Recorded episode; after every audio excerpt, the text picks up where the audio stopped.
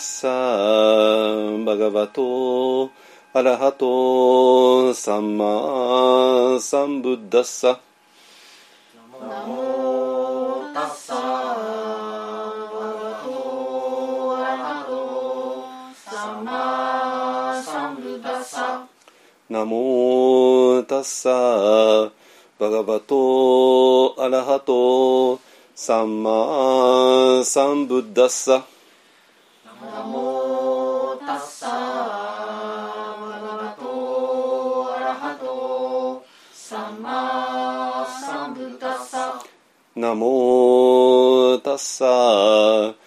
ガバトアラハトサンマサンブッダッサナモタッサバガバトアラハトサンマサンブッダッサブッダンサラナンガッチャー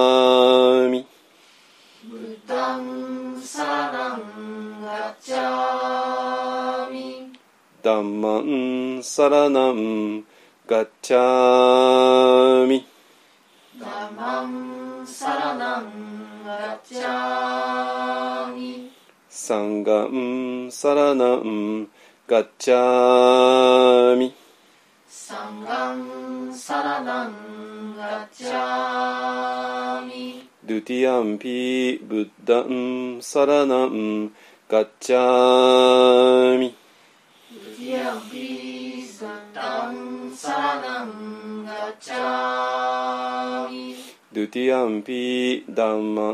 サラナンガッチャーミドゥティアンピダマンサラナンガチャミドゥティアンピサンガンサラナンガッチャーミドゥティアンピサンガンサンガンサラナンガッチャーミタティアンピブッダンサラナンガッチャーミ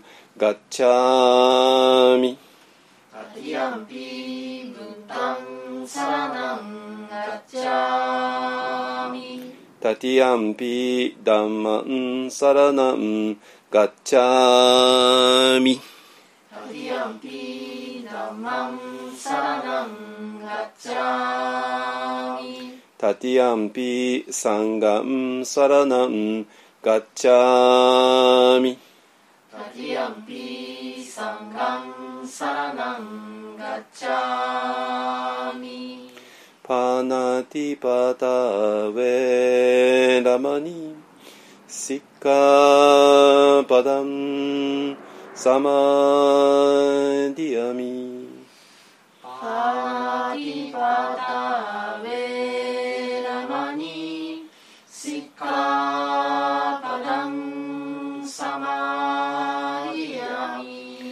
アディナダナウェラマニシッカパダムサマディアミ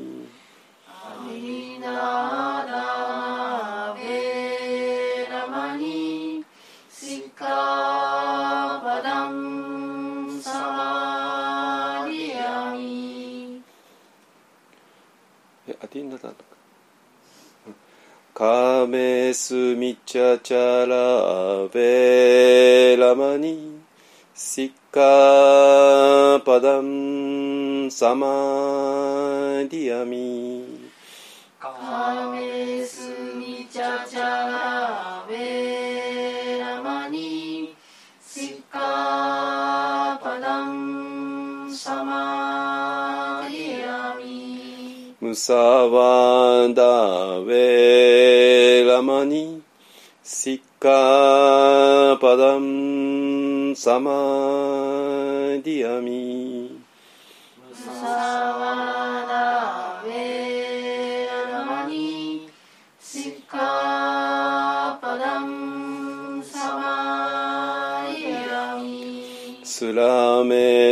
ベラヤマジャパマダタナベラマニシカパダンサマディアミスラメラヤマジャパマダタナ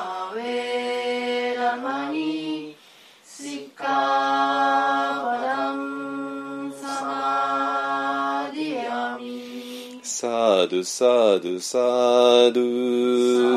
サードサード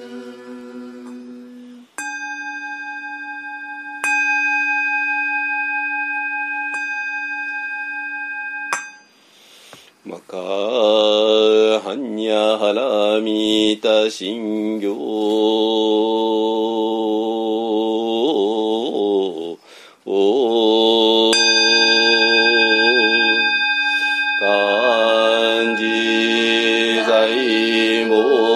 薩行事にゃはらみたじしょけんご。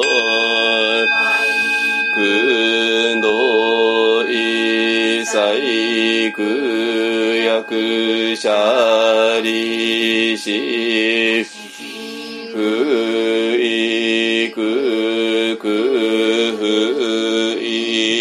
いしきしき即ぜく即ぜ式重創業式薬部。税者利子税小北総小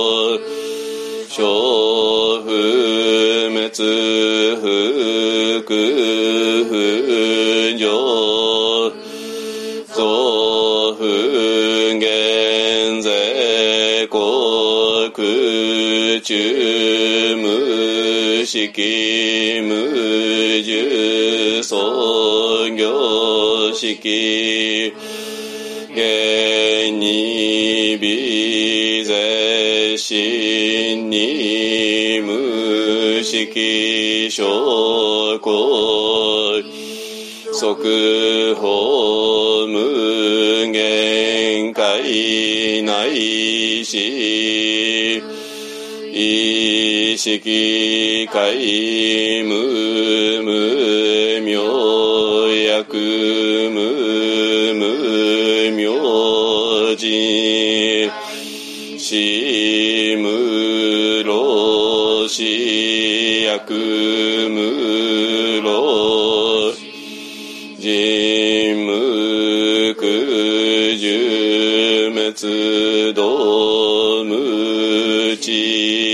知薬無徳無所と公母大さ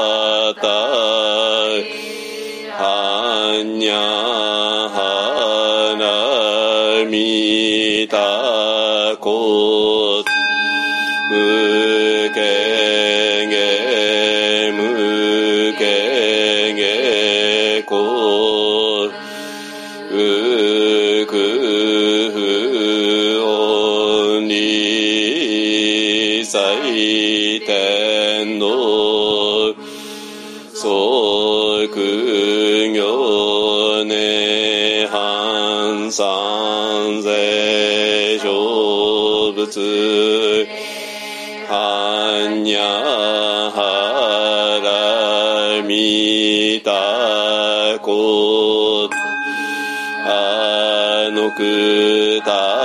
ら三脈三菩提ちはんにゃはらみた外人修税大名修無常修税無等の修の上細工真実不幸公説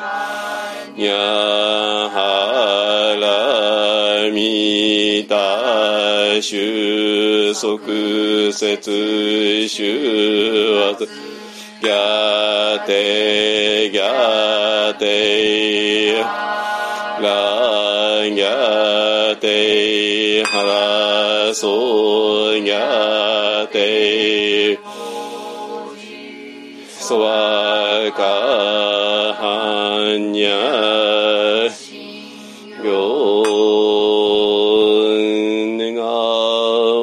はこの功徳をもってあまねく一切に及ぼし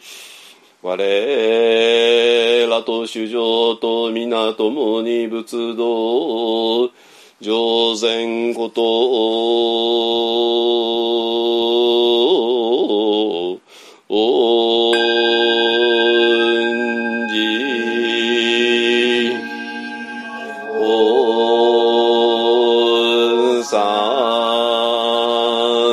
三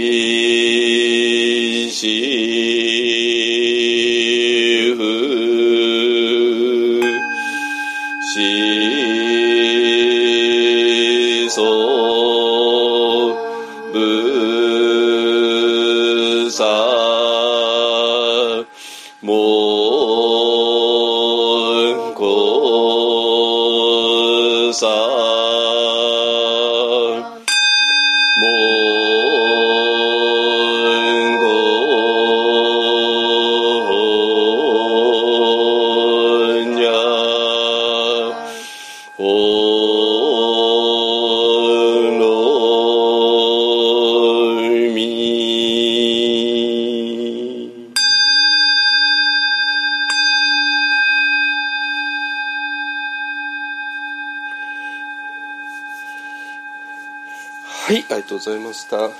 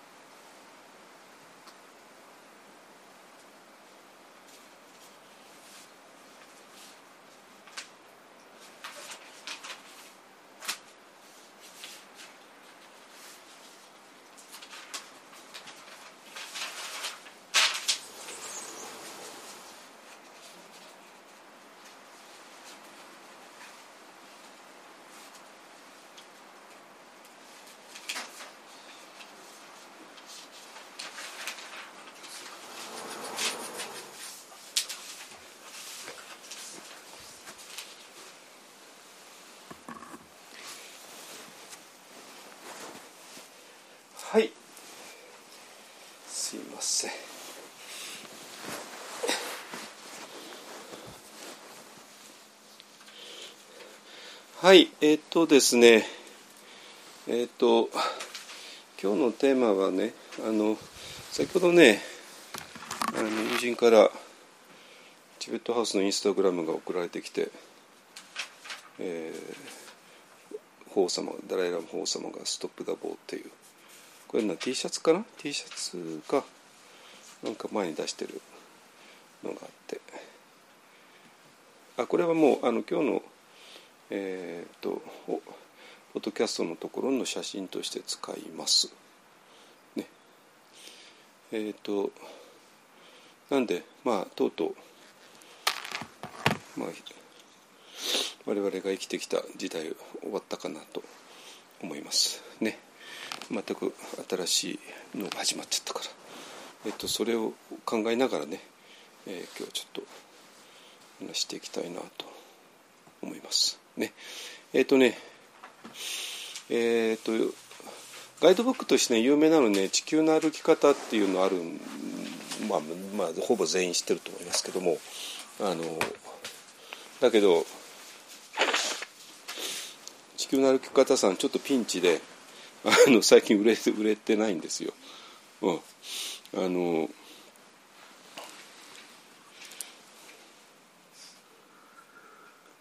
っていうのはもちろんあのコロナで海外行くのが非常に難しくなったっていうのがあるんですけども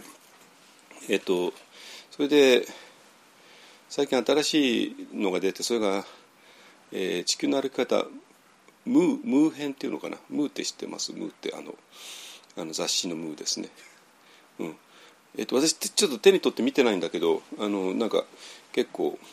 面白い、えー、風にして結構売れてるとかね話なんですけどもあので何が言いたいかっていうと今日はねあの地球の歩き方の、えーと、第4図の歩き方っていうねえ地球の歩き方のパクって第4図の歩き方っていう、え題でお話ししたいと思います。えー、っていうのはねこれものすごく私にとって一つのテーマで裏テーマっていうのかなあの、え、どういうふうに裏テーマかっていうとあの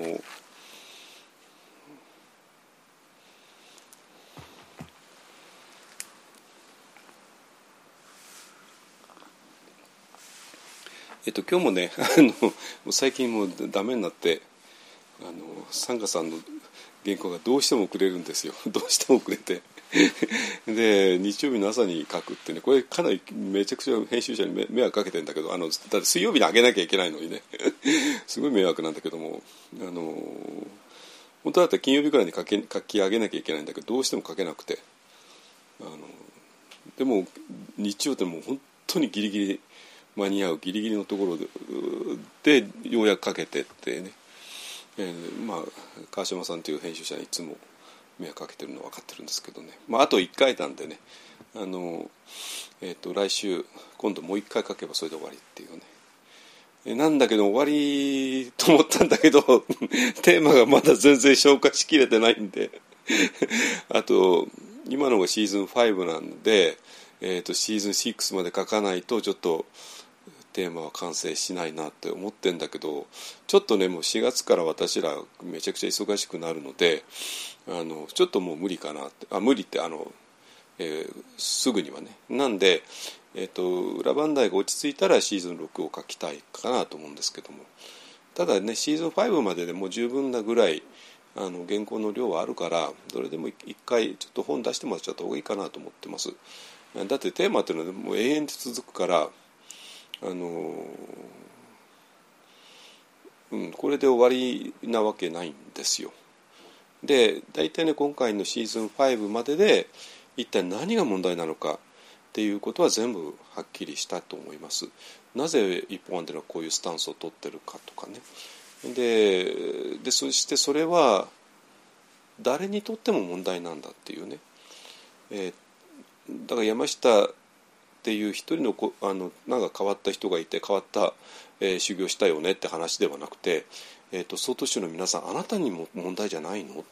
テラバーダの、ね、人あなたにも問題じゃないの、ね、チベットの人あなたにも、えー、ヨガの人もね。あなたにとっても本当に本質的な問題を私は問題にしたと思ってるんですけどもってね、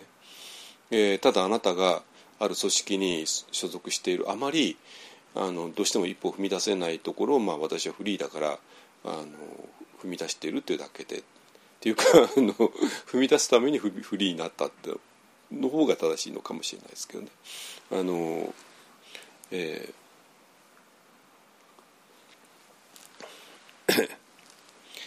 と思います。ねえー、であそうか何が言いたいかというと、まあ、そそれでねあの今朝もあの原稿書き上げたんですけども、えー、まあいよいよね午前3時問題が、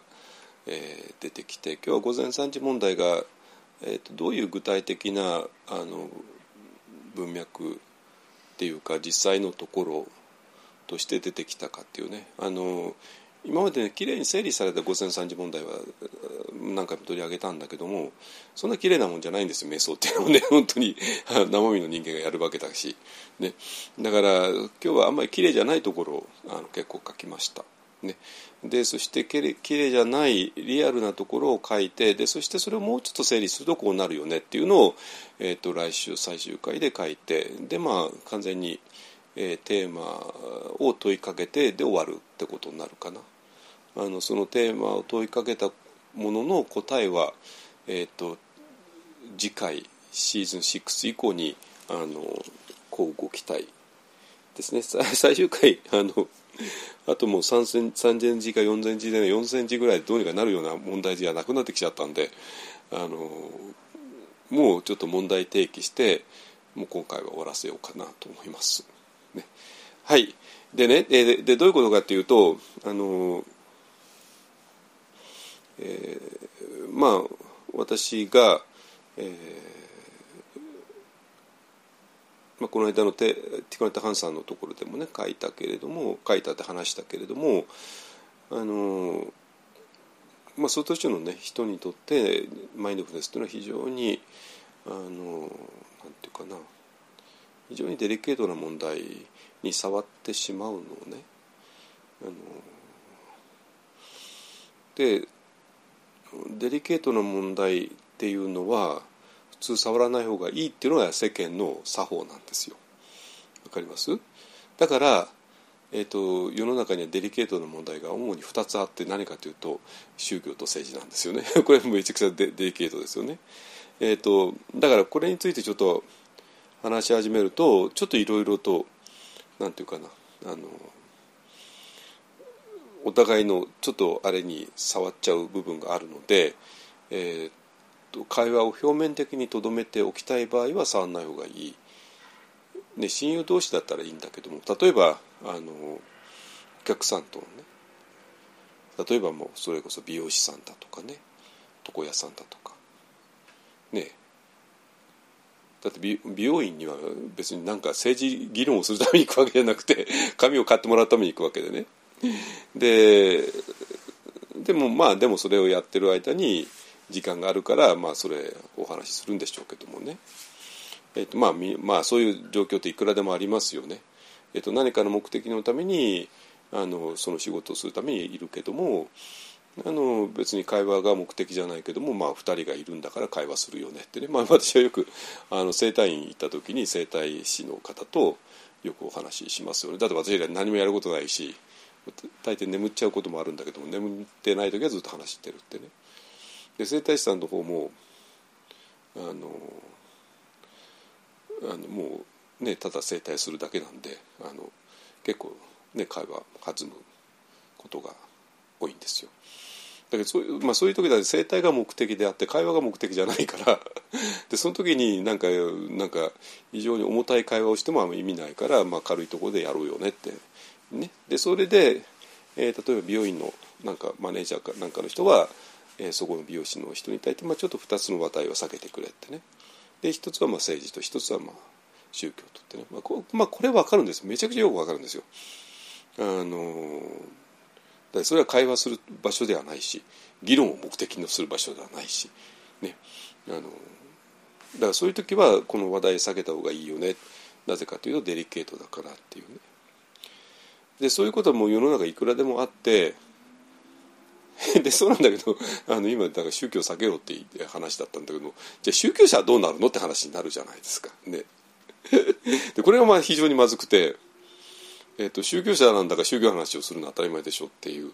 なんだけども同時にまあ宗教って一番デリケートな話題なんですよ。でそれは宗教者自身が分かってるわけね当然ね。えーと、だからかえって、えーと宗教者の人があまりにもデリケートだから本当に自己規制してしまう。自己規制してしまう、えー、そしてえー、なんていうかな。まあ分かるんですよ。気持ち。あこれちょっとややったら私のポジションちょっとやばいよねってなる時にもうブレーキがかかるわけねブレーキが。でそうするともうもうぶっちゃけ話すけども禅の人にとってはマインドフルネスってそういう存在なんですよ。うん、禅の人にとってマインドフルネスの方に行くとちょっとデリケートな問題に関わってくるからちょっと避けた方がいいかなスルーしちゃった方がいいかなっていうねで確かにねこの世界っていうのはスルーした方がいい場合も結構あるわけなんですよ。いちいち一つ一つに突っかかっていったらあのちょっと身が持たないっていう部分であちょっとこれやばいからちょっとスルーしとこうってね。これまあ生きるための知恵としては私はありだと思う。そして宗教者としてあることに対してスルーするっていうのも宗教者としての一つの知恵かもしれない。だから禅の人がマインドフルネスをスルーするっていう気持ちめちゃくちゃよくわかるんですよ。わかります。うんとそれはねガチで禅をやってる人。でガチで宗教やってる人だったらゼントマインドフルネスこれもガチでやったらちょっとちょっとあれだよね。だったらちょっと避けておこうかっていうね。えー、そういうことをされている日本の前奏がアメリカにいますけどね。あの私がよく知ってる人ですけど、まあ、ものすごいよくわかるんです。ものすごいその人良心的な人だし。何の問題もない人ものすごい人格者だし。私も大好きだし。あのだけどもちょっとマインドフルネスの話題はちょっと避けるっていうね。で避ける理由もその人自身も分かってるんですよ。で私もめちゃくちゃ分かるわけ。分かるわけ。そういう話なんですよ。えっとでそうなんだけどもえっとそれが叶わない時があるわけね。叶わない時。叶わない時ってどういうことかっていうと避けたくても避けられなくなること。でこれはえー、なんていうかな。人生においてえーとまあ、いろんな 成り行きとかあの出会いとかいろいろがあってまあここまでなんかドントントントンっていうふうにあの準備されちゃったらこれはもうやるしかないでしょうっていうね。いうことなんですよ。でやったらやばくなるのも分かってんです最初から。最初から。だからデリケートだからも普通は避けるんですよ。だから前奏がマインドフルネスをまともにやったらただじゃ済まないわけ。なんか分かってんですよ。私も分かってたんですよ。そんなことだけども 避けて通れない理由 避けて通れない いくつかのあの出会いとかなんかがあっちゃってはこれも覚悟を決めましょう。覚悟決めたらもう今までの前奏であることはもう多分無理だなってことは最初から分かっていた、ね、そういう話なの、うん、これは。えっとまあだからこれをねまあいろんなタイプの前奏っていうか宗教者いるから、えっとまあ、本気でやってる人と、まあ、本気じゃない人ってもあれも失礼だけどもまあ単なる情報処理でやってる人。だったら、ね、情報処理のレベルで全てをやるんだったらばねあの A と B と矛盾するよねってあこれ面白そうだっていうね。それで矛盾そのものを楽しんじゃうとかねまあいろいろある。からそういう人は別に矛盾するものがあったってあのどうってことないんでしょうけども。その情報処理じゃなくて本当に生き方としてややる場合に、えっと、禅とマインドフルネスっていうのはちょっと無理。なんていうかな。これちょっと非常にあの例えとして悪いかもしれない。は全然悪いかな。うん。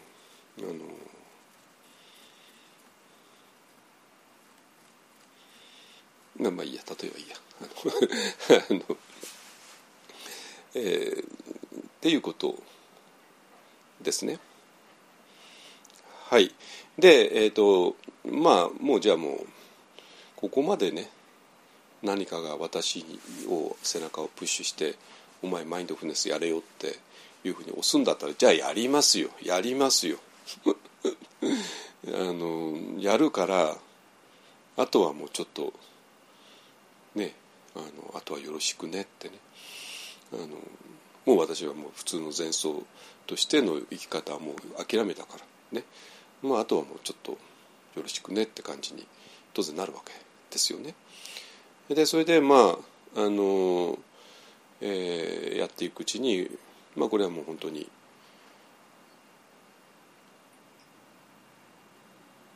まあ、マインドフルネスの本場のねまで行かなきゃいけない。で、えー、でこれもまた今さっき言ったようにあの人生っていうのは本当に出会いだとかなんとかが本当にもう誰か脚本書いてるのかよっていうぐらいにあの本当に全部が整っちゃう場合もあるんですよ。これはね。でそしたら、まあ、誰かが脚本書いてるんだそれはそれでいいよ。だったらまあ乗るよって感じで乗るよって感じで。あのじゃあまあ乗りますからってね。でそれで、えー、2001年の夏に私はミャンマーへ行きました。ね、で、まあ、そそれでどういうことしたかっていうことは、あの結構ねあのサンガジャパンのウェブサンガジャパンの今週と,、えー、と先週にかなり詳しく書いています。私あんまりね今までえっ、ー、となんていうかな本当に具体的なことあんまり書いたことなかったと思うんですけどもまあ一つは私が今パオメソッドを教えてるわけでもないっていうこととあのでそれが今の私にとって、え、パオのやり方をそのまま書くことがそれほどあんまり意味がなかったあの教える文脈の中ではね、え、なんであのあんまり直接書いたことなかったんだけどもあのちょっとねこれ一応書かないと午前3時問題クリアにならないんで、えーと、かなり丁寧に書きました、えーと、先週と今週とで。ね、あの興味のある人はオンライン会員になって 読んでください。ね、あのサンガジャパンさん新生サンガ頑張ってますからね、まあ、ぜひ応援してあげてください。ね。あのえー、なんで、えーと、とサマタ瞑想って一体何をやるの？ヴィパッサナって、ね、ルーパとかナーマとかパティッチャサンパタって演技とかね。ね。で一体何やるの？でそしてそれが終わった後にヴィパッサの仕上げをやるみたいなんだけどもそれどういうことやるの？でヴィパッサの仕上げの果てに、まあ、まあもちろんニッバーナっていうのがゴールとしてあるんだけどもあのそれは一体どういうことなの？っていうね、えそのあたり、えー、まあこういうこういうことはニッバーナとしては、まあ、いろんな形で話してきたけども青空との関連でね、えー、だけどもそこに具体的にどう到達するのかっていうことはあんまり話してこなかった、えー、と思いますね、えー、それについてかなり詳しく、えー、書いたんで、えー、特に今週書き今週も書きました、えー、っていうかニッバーナに入れないっていう話をね 入る前の苦労をちょっと書きました。ね。あのなんで、えーと、ちょっと面白いかと思います。あんまり私あんまりそういうこと書かない方なんだけどもあの、えーとまあそそういうこと書いて。で、えー、っていうのはねあの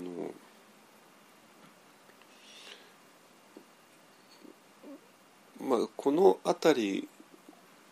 パワーメソッドがどれぐらい、えーとそこに至るまでにどんなことをやるのかっていうことを知らないとあの私がもう一人の私って言ったって、えー、それまだやっぱり結局シンキングマインドじゃないのっていうねあの質問が当然出るんですよ。それはそれはものすごいよくわかるんですよ。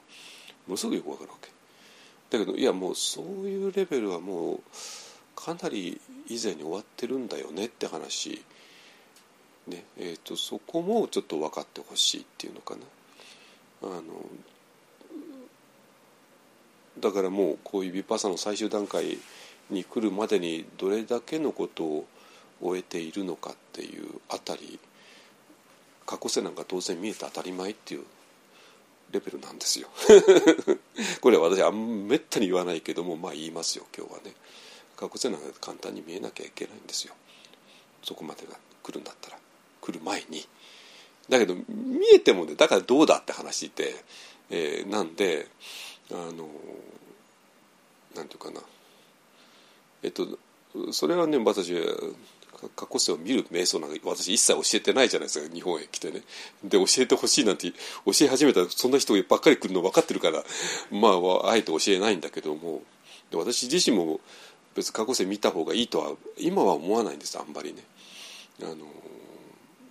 あんまりそれは本質的なことじゃないから。あのだから、えーと、とそれは一方案ではあのすいません。一方で教えません。教えない教えてくれって言われても教えませんって言っときもね。そういう人が来たら困るからね。あのだけどこれは見ることは可能です実際の問題として。ね。あのでババセセアドも実際そう書かれているし。で私自身ももちろんやったし、ね。えっと、そういうレベルの話なんですよ。あのパワーメソッドの最終段階来るってことはね。でルーパとかナンマとかも本当当然見えているっていうね。阿弥陀通り。えー、の果てに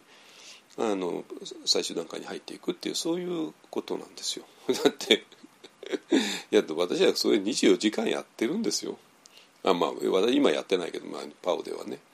あのでそれをで何年もやるんだから、まあ、そのレベルに達するに決まってるじゃないですかこんなものは。ね、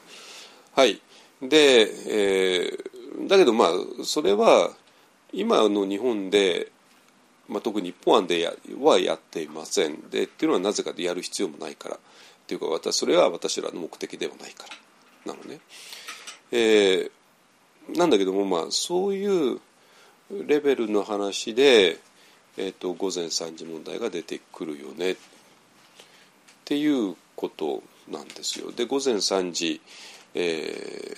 ー、ねあの普通の ThinkMind が全部脱落している。えー、そういう状況ですね。で今日はちょっと午前3時問題があの、えー、を問題にテーマとするんではなくて、えー、何が言いたいかというと私がもうそういうことをほぼ5年間かな5年間ですね、まあ、ガチで5年間やったんですけど、まあ、大体ミャンマーいてあの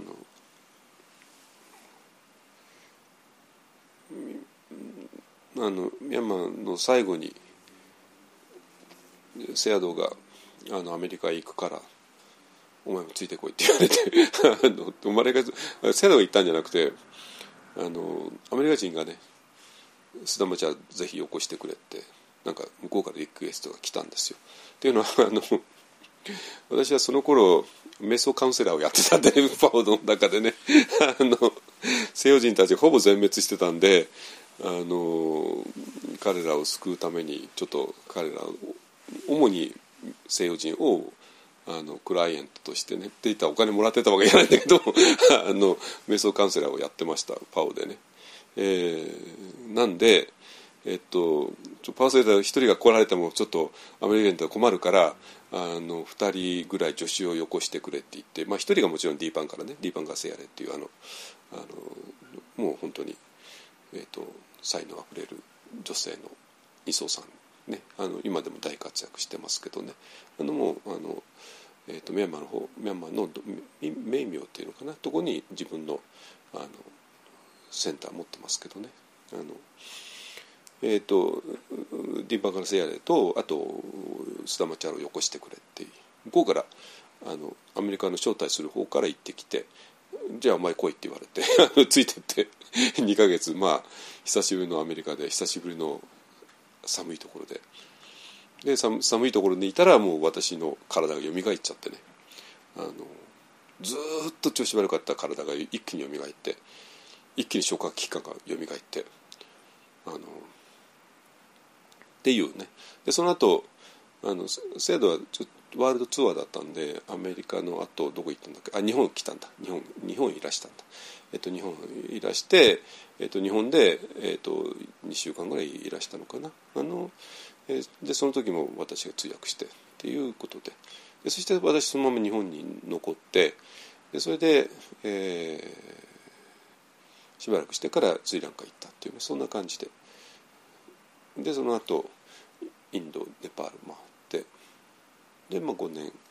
アメリカあのアジアやってから日本に戻ってきたっていうねいうことなんですよ。ね、え、でででそこで何やったかはそそれは今日のテーマじゃなくてだからもうもうガチで、えーと、そういう瞑想状態の深いところで、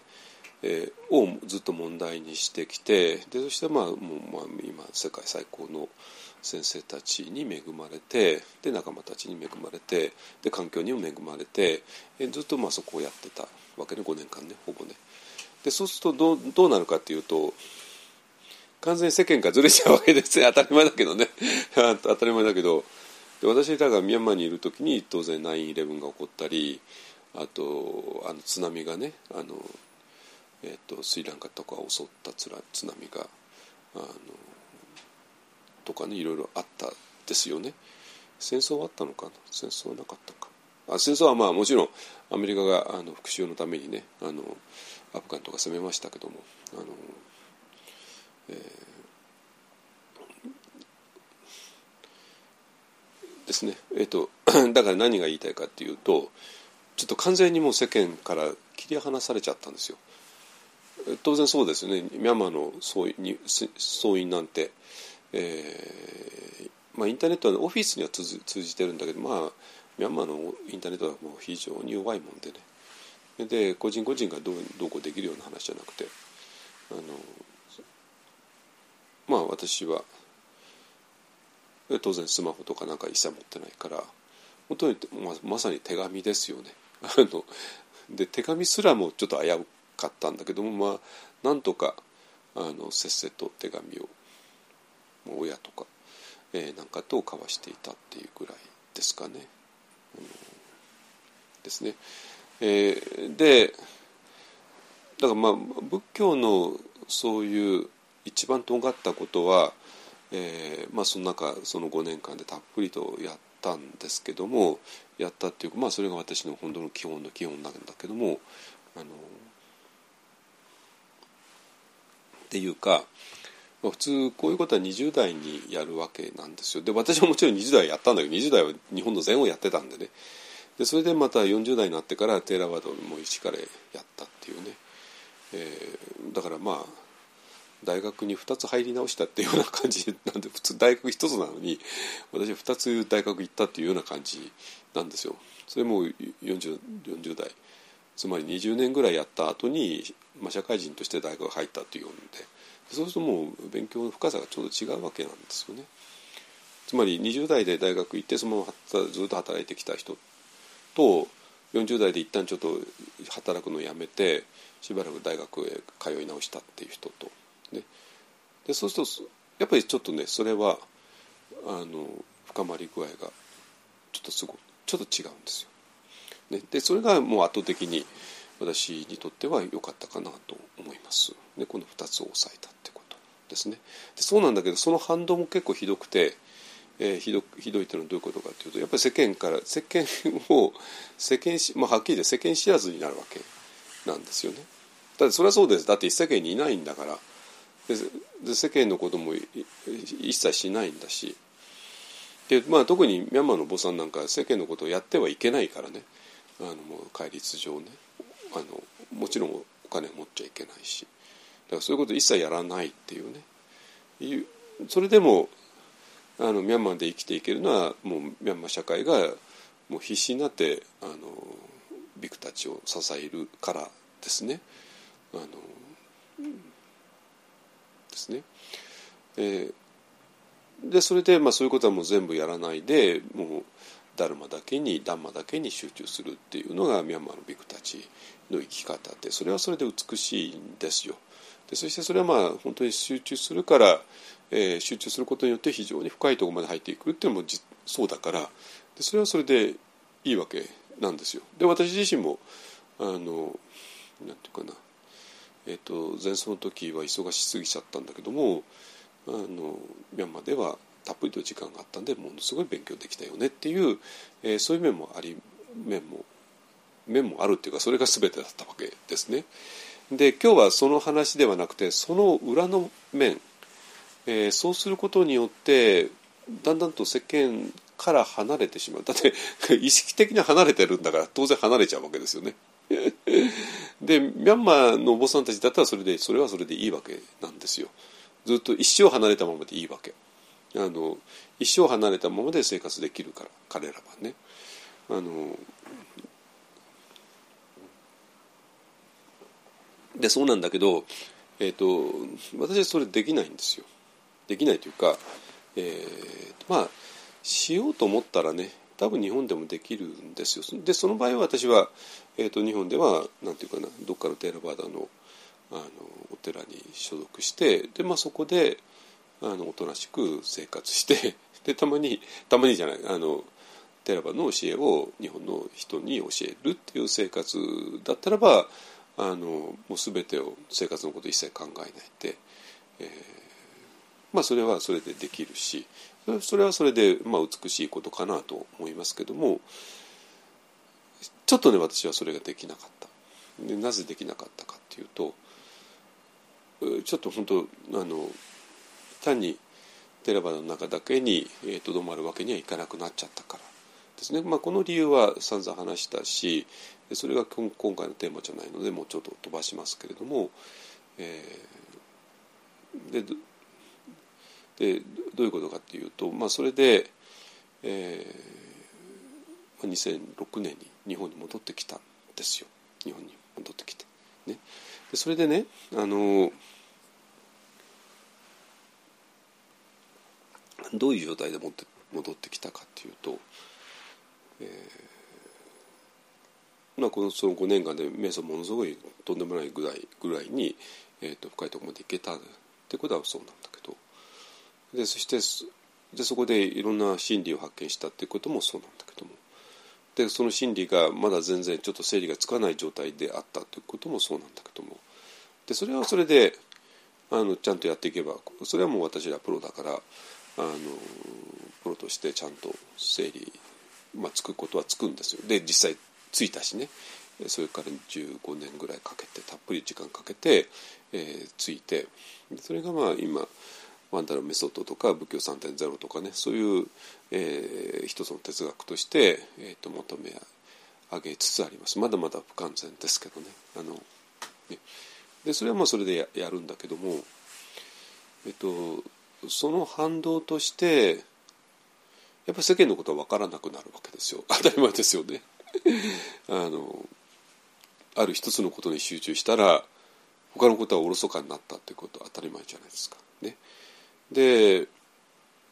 アジアの仏教国だったらそういうことはおろそかにしなきゃいけないで終わりなんですよ。でそのそういうことをおろそかにする代わりにでもちゃんと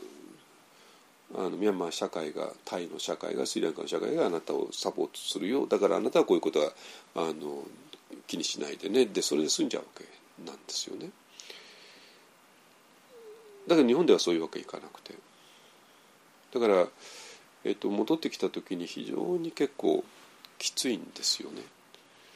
えー、なぜかというともうこう日本は日本だしテラバの国じゃないしそしてまあ日本にもテラバのお寺ってあるから、えーまあ、そういうところに所属するんだったらそれはかなり楽になるけれども、えー、私はまあその道を選ばなかったっていうか選べなかった。えー、っとなんていうかな、えー、選べなかったっていうのはもうちょっと哲学的な理由によってですね。あのこれはもういつも話してるからもう飛ばすけれどもこれはもうちょっとまた独自の、えー、一人で生きる道を生きなきゃいけなくなってきちゃって、えー、なぜかというとその、ちょもう私がや今からやるのは寺端そのものをやるわけではない。禅をやるわけでもない、えーと、それを超えて、えー、統合された道を探るっていうことをやるから、えー、これも一人でやるしかないってね。で一人で生きていくしかない、えー、ですね。でその一人で生きていく えー、ということは世間とまともに直接向かい合うっていうことに当然なるわけですよ。ね、あのテラバの国のお坊さんたちみたいに、えーと、周りのサポーターを通して、えーそういうことを済ますことはできなくて私が全部みんなやんなきゃいけなくなる。っていうことですね。でその時に何て言うかな。あ自分はやっぱ5年間のなんていうかな。5年間の、えー空白っていうのは結構重たくて。でまあその前も私結成全道とかで高知の田舎に引っ込んでいたんでね。あのろくにやっぱり日本の世間とも付き合ってなかったんでやっぱり世間っていうのが全然分かんない。何がどうなってるのかよく分かんない、えーですね。で、えー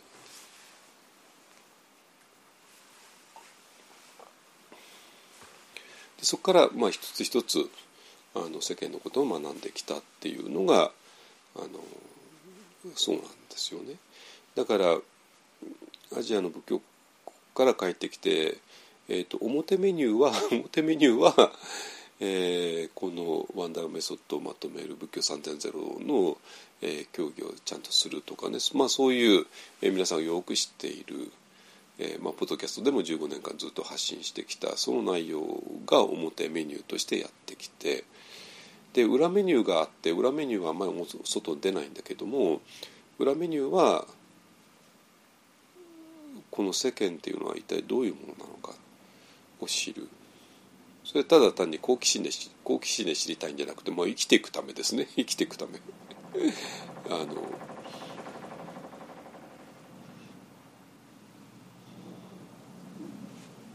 いやいやあのアメリカ軍ですね。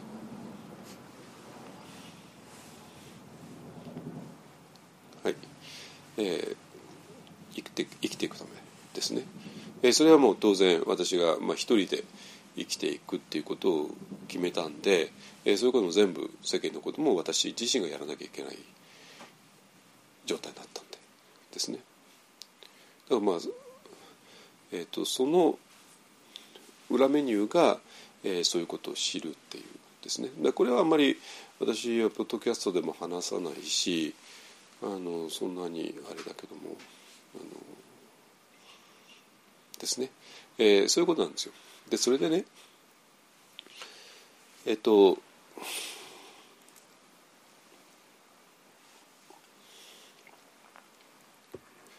で、えー帰ってきてしばらくはあのもちろんお金もないし お金あるわけないし、えーでコンピューターもないし、えーとまあ、私はもう前はずっとアップル使ってたんだけどアップルで高いしあれなんでで友達がちょっとかわいそうと思ったのかな。えと Windows マシンをねあの寄付してくれて、えー中古のね富士富士通だったかな。あので私ふ Windows 使ったことなかったんだけどまあものは試しだとやってまあまあ使えないことはなかったですよね。あのそんな難しいもんじゃないしあのやって。でようやく何年かしてからかすぐ結構すぐかな。あのまた Mac に戻ることができたんですけど MacBook にね、えーで MacBook はそれ以来、えー4台ぐらい買い替えてますけども34年に1度ぐらいの割合でね。はい。でそれででだんだんとあのまたネットの社会に戻ってきて、えーでまあ、インターネットそのものがね20世紀においてはまああったけれども今とは全く比較にならないぐらい当然遅いし遅いから当然情報量もそんな大したことないし、ね、今みたいにそんな動画でどうすぐ見るとかね動画を自分が撮って発信するとかそんなことありえなかったし、ね、文字情報が結構だけであれだったしってね、えーそれなんで、まあ、でインターネットがそのものが今と10年前と20年前と25年前と全く違うってことね。これちょっと頭に入れてくださいまあまあそれはもう当たり前だけども。あのそれで、えー帰ってきて久しぶりにあのネット社会に復帰すると結構すごい情報が飛び交ってるわけですよね。結構すごい情報がね。で問題はそのすごいなんかわわけわかんない情報を私は判断つかないんですよ。判断つかないわけ。ね。全く土地勘がないからね。要するに土地勘がない場所に行った時にいろんな情報が飛び交うんだけども何が真実で何が嘘かっていう判別がつかないことが一番問題じゃないですか。まあ何でもそうだけどね。あのまあ、特に外国行った場合にそうですよね。外国で一番きついのは、えっと、誰が信頼できる人で誰が信頼できない人かが、えっと、最初は分からないだってみんな友達じゃないんだから。ね、でまあそのうちだんだんと友達知人っていうのが増えてきて、えー、その人たちを通してインド社会に入るとかアメリカ社会に入るとか、えー、台湾社会に入るとかしてそれで他の信頼できる台湾人信頼できるインド人信頼できるアメリカ人に出会ってようやくあのそこの国で生きていくための手がかりを得るわけなんですよね。そしてその上でいろんなことが判断できるようになるわけなんですよ。ででそれが、えーと、私にはできなかった。もう一体何が正しくて誰が正しいことを言ってるのか誰が嘘ばっかり言ってるのか。ははっきり分かんなくて。でそうすると当然あの陰謀論とかねなんかそういうのもあってで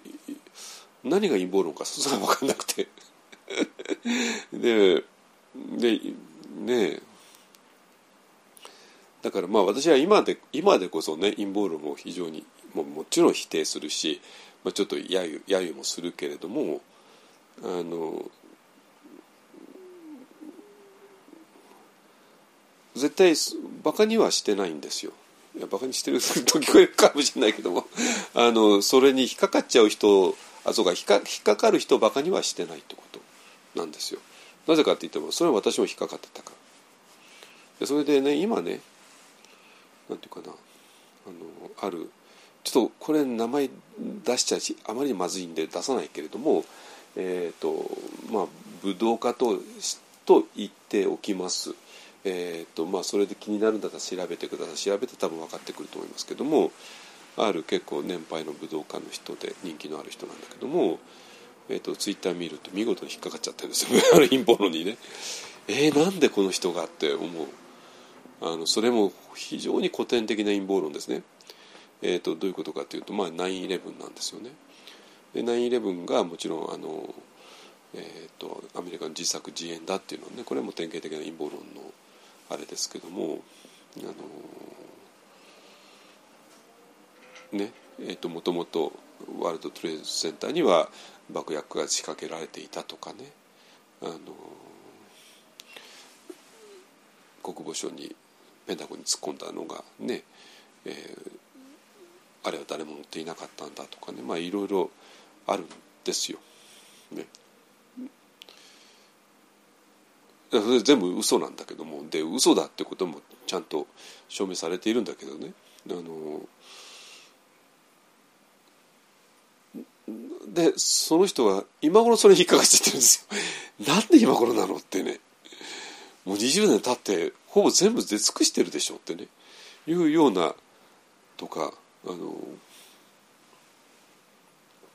あとほら人類は月には実は降りていないんだとかね。もう山ほどあるわけなんですよ。ね、でそれももちろん全部あの否定されてるわけね。でなんだけども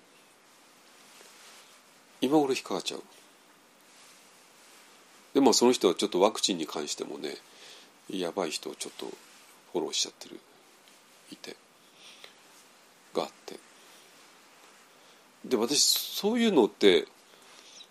身につまされるから今でこそ私かなり批判的な言葉言ってるじゃないですか去年から。反ワクチンに関してもね。それなぜかというとそれ分かるからなんですよ。分かるからなね、で,、えー、でどういうことかっていうとずっとねそんな調子で2006年7年ぐらいにあの日本帰ってきてでだんだんとインターネットの社会世界に復帰してっていうかまあ私ミャンマー行く前のインターネットの世界ではそう大したことなかったんだけども、まあ、21世紀に入ってね一気になりましたよね。あの通信も早くなったし情報量も多くなったし誰もが持つようになったしそしてまあもちろんスマホが、ね、来たっていうのはもちろん大きかったし、ね、iPhone とかがね、えー、まあ全然違う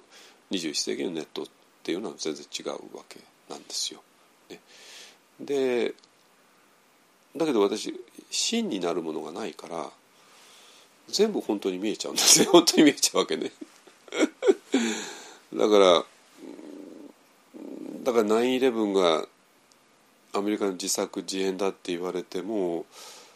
でこういう理由でそうだって言われてもなんとなくもっともそうに思えちゃうしだからといって信用まあそれをじゃあ信じるかというとまあそうとも言えないしうんでこの世界を牛耳ってるある一部の人たちがいて、えー、その人たちがもう世界の全てをほほとんど決めているんだって言われてもそうなのかなってね。まあちょっと分かんないしってね。でいうことがあって非常に曖昧でしたね。であの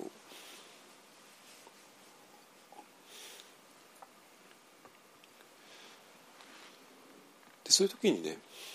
2011年になりましたであ今私が話してるずっと裏メニューの話をしてるんですよこれはほとんどであのポッドキャストで流したことないしあんまり一方の人にはあんまり言わない話なんだけどもえーとまあ、ポッドキャストは表メニューのことしか言わないしねもう青空がどうのとか大骨がどうのとか、えー、と最近ではあの皮脂量がどうのとかね、まあ、まあそれが一方あの看板だし 一方あの売り物なんで、えーとまあ、それについてほとんど話すのは、えー、当たり前なんだけど、まあ、それを支えてた裏メニューっていうのが実はあって、えー、で裏メニューの方だと多分多くの人に多分役に立つ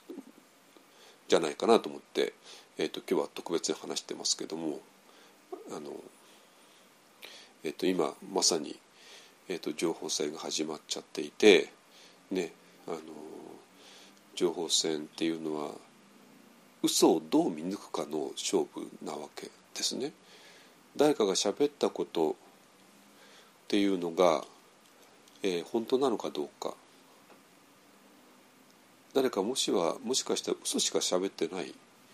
としたらその嘘を真に受けちゃうこと。そうするとものすごいダメージを受ける。もしその人があのメディアの人である指導者が言うことを全部そのまま真に受けてでそれを垂れ流したら、えーと、そのメディアを通して多くの人がその嘘に全部引っかかっていってしまうっていうね、えー、とんでもないことが起こるわけなんですよ。で実際にそれは単なる嘘だとしてもそれによって戦争が起こって、えー、どんどんたあの、ね、武器が使用された。それそれはもうリアルだから。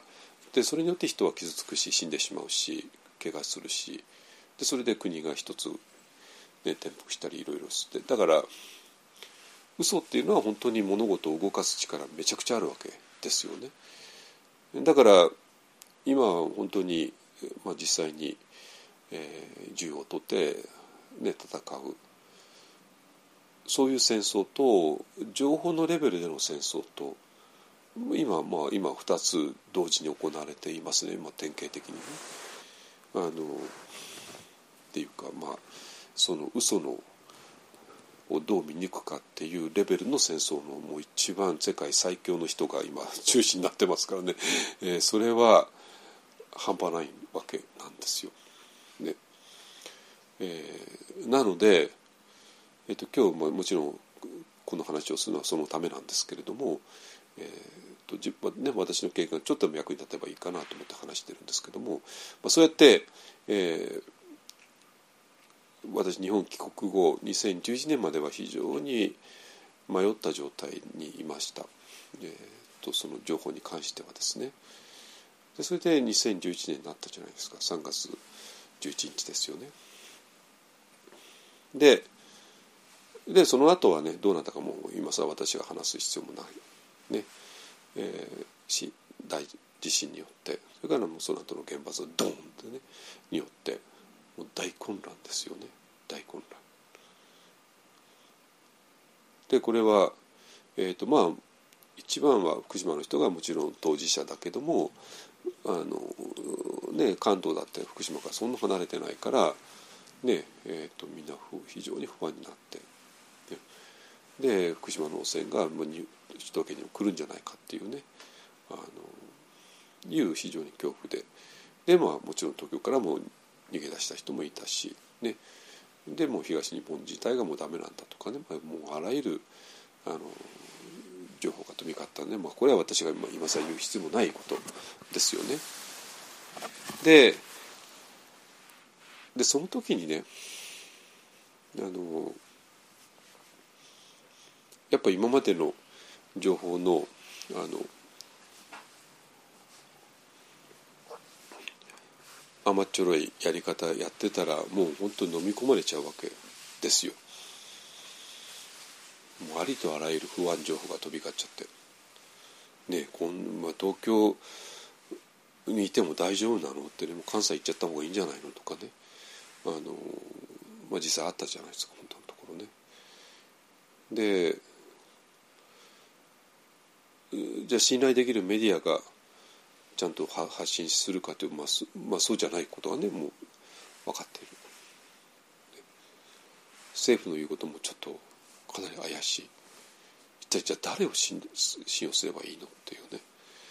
いう段階でしたよね。でね。でその時に本当にいろんな人がいろんな反応をして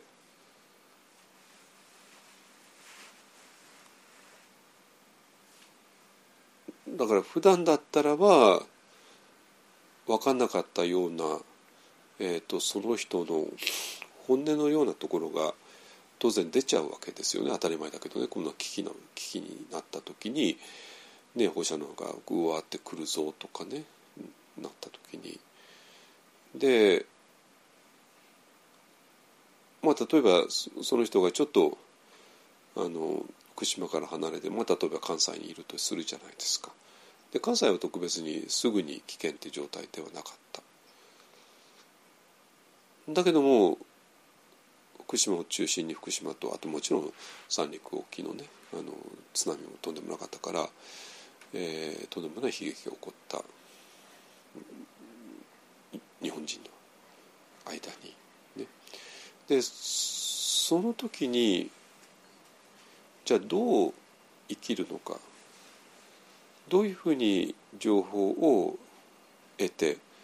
どういうふうに情報を発信するのかっていうね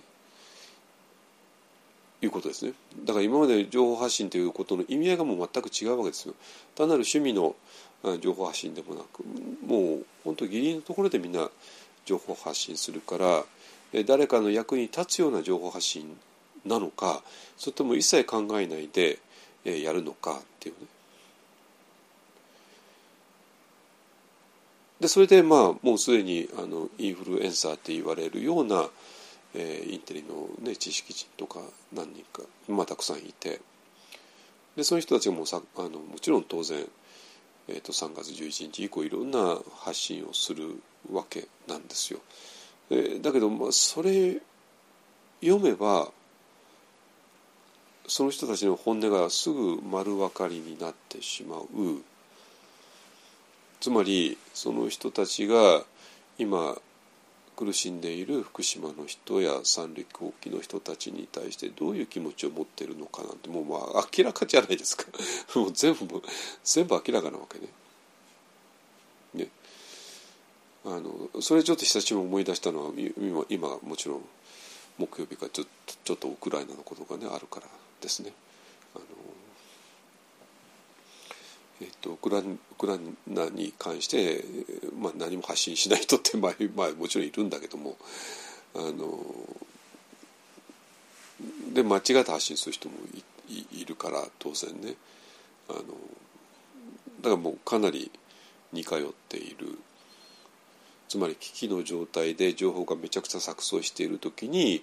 えー、どういう情報をかき分けてでどういう情報を発信するのかっていうのはまさに生き方の問題としてあるわけですね。普段だったら情報っていうのはあのただ趣味趣味で発信したりとかね好きなものだけ得ればいいけどももう危機になってくると、えー、情報を受けるのも発信するのももう本当にギリギリのところでみんなやるからでその人たちの本当の姿が出てきてしまうわけなんですよ。で今、えーと、このウクライナ問題に関して本当に世界中が、えー、いろんな反応をしている。素晴らしい反応もするしえーっていう反応もするしまあ本当それぞれですね。だから今ね あの誰をフォローすべきか誰をフォローから外すべきかって非常に簡単ですよ。本当に。ちょうど福島の時がまさにそうだった、まあ、今がお話ししますけどね、えー、のと同じで。でそれでまたちょっと3月2011年戻りますよ。2011年の3月がそういう状況でしたよね。でそれででその時私もあちょっとがっかりした人たちも結構いて。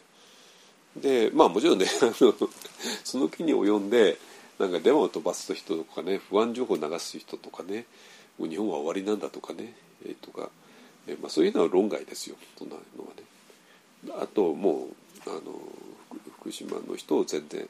助けないとかね福島人こここっち来るなとかねよあのいうような人もこれもう論外ですよそういうのは論外で。ね、だけどなんていうかなそのそういう問題をなんかスルーしちゃう人たちっていうのは結構いたんですよ。なんとか福島人や三陸沖の人を助けたいという気持ちがどこにも出てこない人たちっていうのが えー、そうなのか？この人はインテリゲンちゃんやってるのにでインフルエンサーなのにでその人が声かければ結構社会を動かす動くのに何にもやらないのか？なんかそんな気持ちも一切ないのかってね。っていう人たちもいて。だからまあががっかりする人もいたしそれからああこの人はもうちょっと論外だから。あのもう一切も無視して大丈夫だ。こういう人が言うことは一切かもう関係ないなってねいう人たちも出てきたし、ね、じゃあでも一体何を頼りにしたらいいのっていうところで、ねえー、だからまあえ、ー、と福島とか東北の人のことをどうでもいいと思うような人はまあもう論外。ね、で何とかしたいっていうそういう、えー、気持ちを持っていろいろ発信するんだけどもそれで保者のことをよく理解してないから、まあ、なんか、えーと、無駄に不安になっちゃう人。で自分が不安になるだけじゃなくてその不安をまき散らす人とかね もう山ほどいたじゃないですか。ね、で本人はいいことやってるつもりでいながら全然それが科学的なものに基づいていないからあの非常に旗迷惑、ね。まあ、それこそまさにあのあの頃大問題だったのは瓦礫の処理だったんですよ。とてつもない量の瓦礫が出て。でだから木造木造家屋が流れたら、ね、その木造の家丸ごとが瓦礫になっちゃうわけですね。今まで素敵な家だったのが。全部もうガラクタになるわけですね。ででもガラクタだけども、えー、ガラクタはガラクタとして処理しないともうどうしようもないわけで。でそれで、えー、でそれはもう当然あの岩手宮城福島だけじゃ処理できないから、えー、と全国にお願いしたんだけどもそれに反対する人たちがいたわけ。ですよね。放射能で汚染されてるからって。言ってね。あごめんなさい。それちょっと科学的には正しくないんですけども。ってね。でもそれはもうしょうがない。お気持ちの問題だからですね。お気持ちの問題だから。でまああのその時はもう気持ちが優先されちゃったからね。気持ちが優先されることでで東北の復興のために一番必要な瓦礫処理が遅れてしまうっていうことが起こってしまう。でそれが本当に根拠があるんだったらしょうがないんだけども根拠根拠がない不安によってっていうことですね。だからもうここは本当に何が危険で何がどのくらい危険なのかしっかりと数値として測ってでその上で全部やるしかないじゃんっていうふうになるに決まってるじゃないですか。ね。あの不安になろうと思うといくらでも不安になれるし。ねもうあの全てが汚れねとかね。あの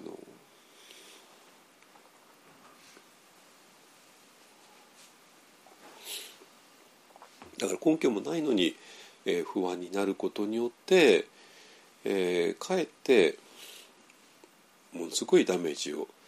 東北に対して与えるってことが実際起こってたわけですね。でその時にまあ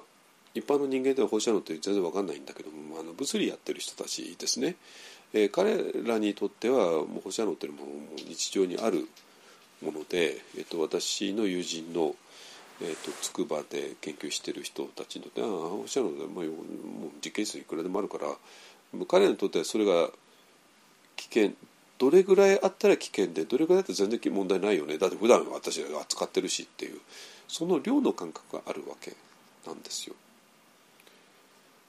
だけど普段の私らっていうのも放射能って怖いっていうだけであのそれがどのぐらいだったら危険でどれぐらいだったらあの問題ないかという全然量の感覚がないわけなんですよね。でそれでそこをあの物理の人たちが実際に測り始めたわけですね。あのまあ、これは私は名前何回も出すけども東大の物理のね早野龍吾先生が中心となって、えーと、実際に本当に測り始めて。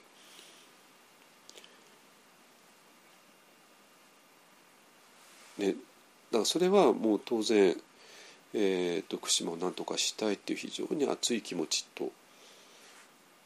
でも物事は本当に一体どうなってるのか知らなかったらどうしようもない、ね、いたずらに不安になることは絶対にダメだし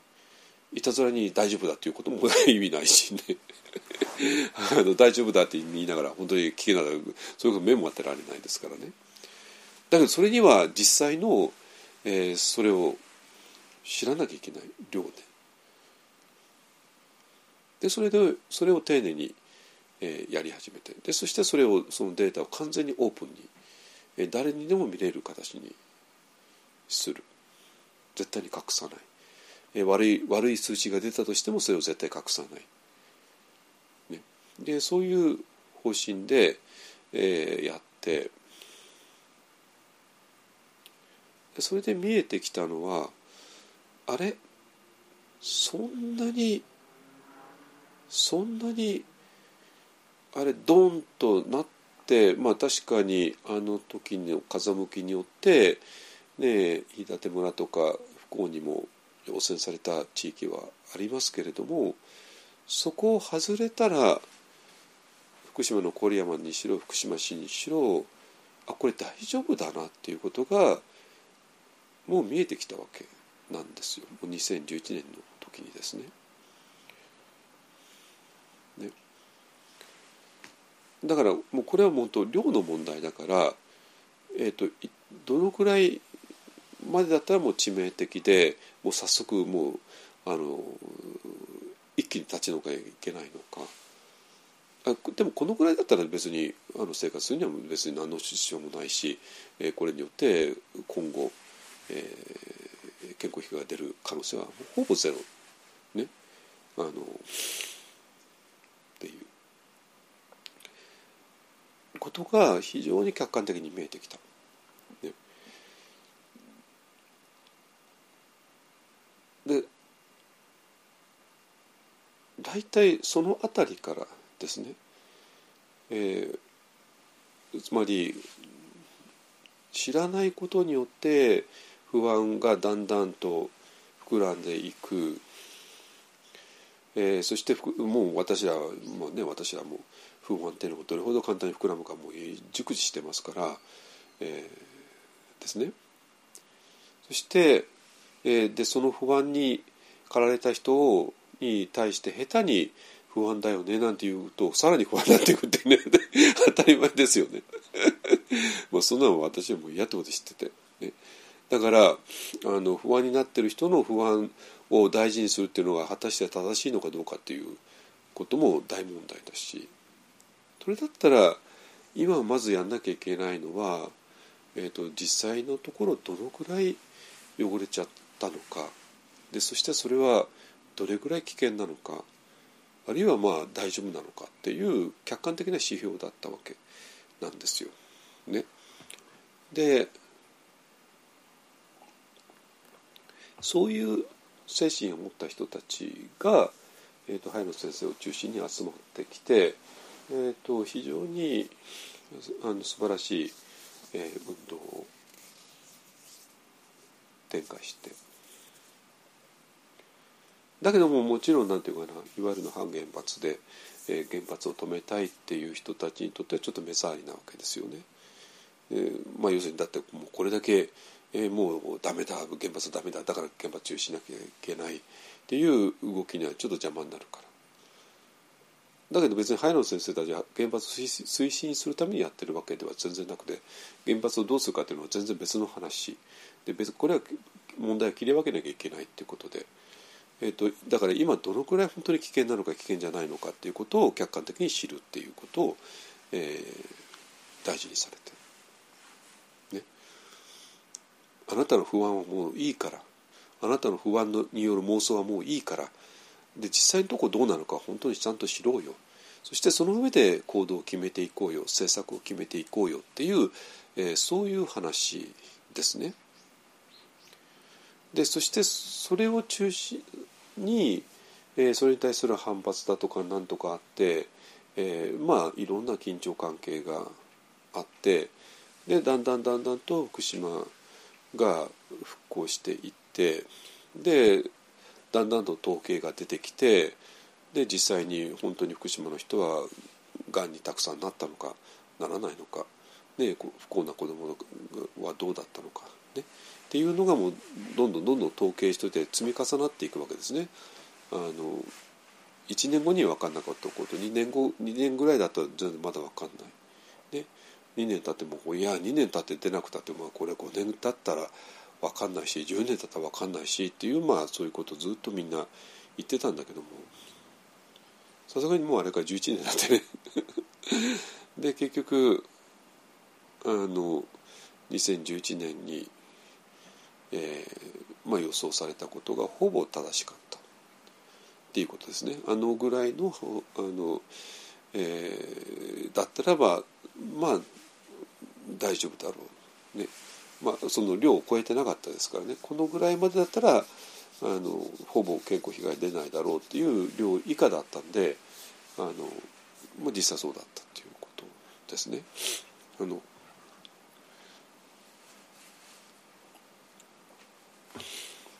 ですね。えっ、ー、とだからもう安心して、えー、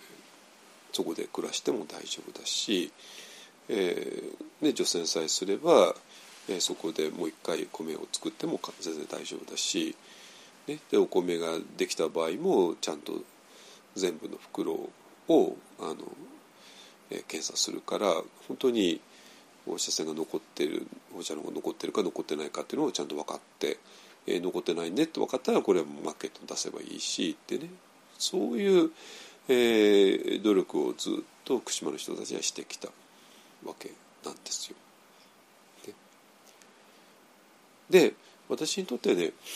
その裏メニューのあの展開点っていうのはやっぱり2011年のそのことで、えー、それでそれまでのまあいろんな意見があるけども何が正しくて正しくないかよく分かんない、えー、なぜかその基準がないからっていうね、えー、ことを乗り越えていやそれ基準があるんですよ。でこの基準さえあれば、えーと、このここは正しいけども、えー、これは正しくないよねってはっきりあるそれも短期間ではなくてでもその後もうすでに10年経ってますからのもう10年の、えー、月日に耐えて10年の統計に耐えて10年のあらゆるところからのツッコミに耐えて耐え抜いたわけね。でそれで,、えー、で本当に面白いことは何かっていうと結局そういう発信を2011年頃からやっていた人たちっていうのは今でもやってるんですよ。もうもうかれこれ11年なのにね11年間ずっとやってる。早野先生なんて今じゃもう感染症のあのコロナの統計個人で発表してますからね。毎日4時45分に発表されてるんだけどもで私も4時5時午後5時ぐらいになったら早野さんのあのアカウントチェックしてあ東京あ減ってる減ってる。今自己再生さもう0.8ぐらいになってのもう0.8だと 8, 8割8割8割8割って、どんどん、ね、減っていきますからね。あの 前まで3とか4とかで毎毎日3倍4倍になっちゃってどうなんだと思ってたけども今どんどんどんどん減っていってるっていうねあれで見て、えー、とこの2年間全部物事話してきましたけどもだからまあ福島の時お世話になった先生に今 感染者の数でお世話になってるということですね。だから、まあ、そういう全部手弁当ですよあの人はね。まあもちろん多少のあのあれは受けてるみたいですけれども。だからこれは福島の人に対する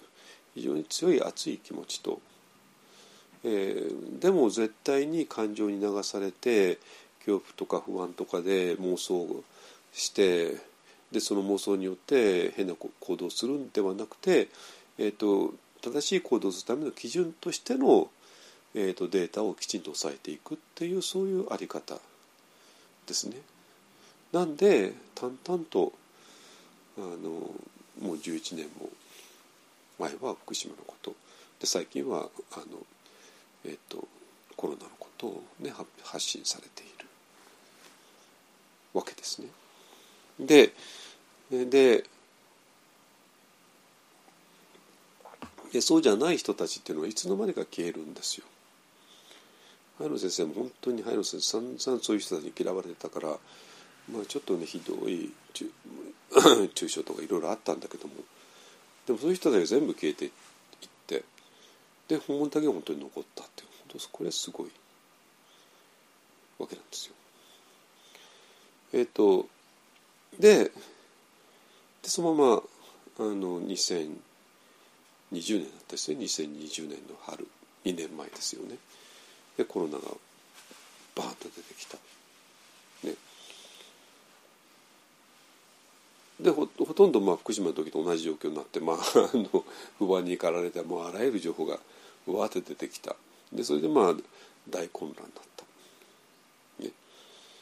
だけど私はもう全然簡単で私もすでにあの信頼できる情報ソースを抑えてますからあの、まあ、それはもうほとんど福島にシフトしてで福島以降、まあ、ちょっともう一度社会問題にもあの、まあ、口広げて、えー、いましたけどもまあ、えっと、その延長で、えー、このコロナワクチンでコロナ、えー、コロナ新型ウイルスとかねで、まあ、去年からワクチンですけどもに関してじゃ誰が正しい情報を発信するのっていうのもその延長で分かるわけなんですよね。まあ、例えば早野先生がリツイートした人とか、ねえー、いうあたりで、えーと、誰が仲間であるかっていうのはすごくあの人たちは勘でわかるから、え、ー、と今まで放射能だったけども今回もこうこれからウイルスとかワクチンだよねって言った時にウイルスやワクチンのまともな専門家っていうのがすぐ分かってくるわけなんですよね。だから私もあの去年2年前に、えーと、コロナ関連のまともな、えーと、専門家10人ぐらいかなあの追加すればもうそれで終わりですよね。でその人たち同士がいろいろあれするから、えー、あこれがもう今の医学界のコンセンサスなんだなってことはもう誰でも分かる非常に簡単に分かるわけで。あのなんなんですよ。でえ、ー、とで何が言いたいかというとそれでねあの、まあ、去年からワクチンじゃないですか。えーと、ワクチンに関しては、えー、こういうこと言う人がいていやワクチンあの打つか打たないかちょっと決めかねてるんですよだってワクチンに関していろんな意見があるからうん、なんか決められないんですよって言うけどいやそれは嘘だってそういういろんな意見ってないんですよ本当にいろんな意見では全然なくてあの本当に科学者コミュニティが認めた非常に標準的な意見と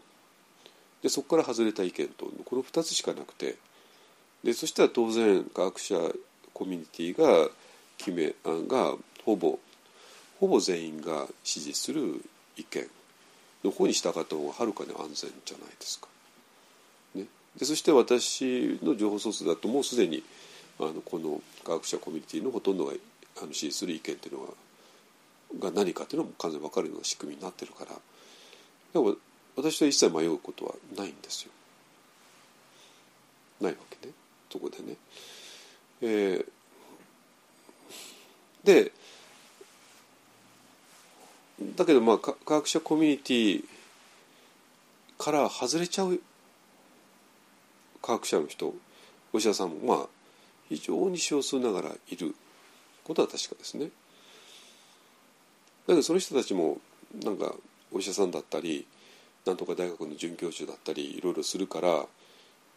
素人の我々から見るとなんか偉い人なんじゃないかとまあ錯覚するわけですよ。ね。なんとか大学の名誉教授だとかするからだからそういう人が言うんだから正しいんじゃないかってねでももし我々がきちんとした情報素材を持っていれば科学者コミュニティのほとんどが採用している意見はこうでこの准教授の人が言うことはものすごく外れてる、まあ、本人はもちろん自分が一番正しいって思ってるのはそれはもちろんそう思うに決まってんだけどもだけどそれを受けるっていうのはあまりにも危険すぎる。ってことですね。でこういう危険は犯す必要はない危険ですよね。あのなんであもうあの人は科学者コミュニティから外れたことを言ってるんだな、まあ、それはもちろん言論の自由があるし思想の自由もあるからそれは持つのは自由だけどもだけど私らが自身の問題としてワクチンを打つべきか打つべきじゃないかっていうことを決めなきゃいけない時にはやっぱりこっちの方を優先した方がいいよねっていうそういうスタンスなんですよ。わかりますかね？だからワクチンに関していろんな意見があるよねっていうのはそれは表面的にはそうだけども実はそうではなくてもうほぼ決まっているわけなんですよね。正しい意見とそうじゃない意見の、まあ、確かに2つがあるけどもえー、正しくない意見はもう無視しても大丈夫っていうね。でこの区別がつかないでいやそれはねあなたねあの2011年っていうもうそれを見極める絶好の機会をちょっとあなたは生かさなかったんじゃないのっていうね。っていう話になるわけ。だから2011年のあの大混乱を生き抜く真摯に受け止めて真摯に、えー、やり抜いた人だったらばもう絶対にその基準っていうのがあるはずなんですよ。だけどそれをごまかしちゃったら今頃になってワクチン打っていいのか分かんないのか誰が本当のこと言ってるのか分かりませんっていうのごめんなさいあなた10年間怠けていたんじゃないのとしか言いようがないっていうことなの。えそれはね私にとってはもうこの何年かの裏テーマでもあったからあんまりポッドキャストで話さなかったんだけども、えー、そういうことです。ね、でそしてまあ今回のねウクライナのことになっても、えっとまあ、私はそんなに国際政治学者ってフォローしてなかったんだけどもあの、まあ、何かもちろんしていてで彼らが推薦するロシアの安全保障の専門家の人たちがすぐに見つかってでそれをフォローしたらもうすぐにああこういうことだったのねって、まあ、すぐ分かったっていうことですね。あのだからまあ私のフォローしてる人の間ではほぼ矛盾はなくて、まあ、皆さん大体ほぼ同じことを言っていて、まあ、要するにはロシアのあの人が まあ嘘ばっかり言うからあれは信じちゃいけないよで終わりですね。あのえー、だからあの嘘に騙されちゃうのか嘘嘘と見抜くかっていうものだけですね今はね。えー、だから嘘を嘘と見抜けている人と嘘にすっかり騙されちゃってあれを信じちゃっている人とに今分かれているっていうことだから完全に情報戦になってますよね。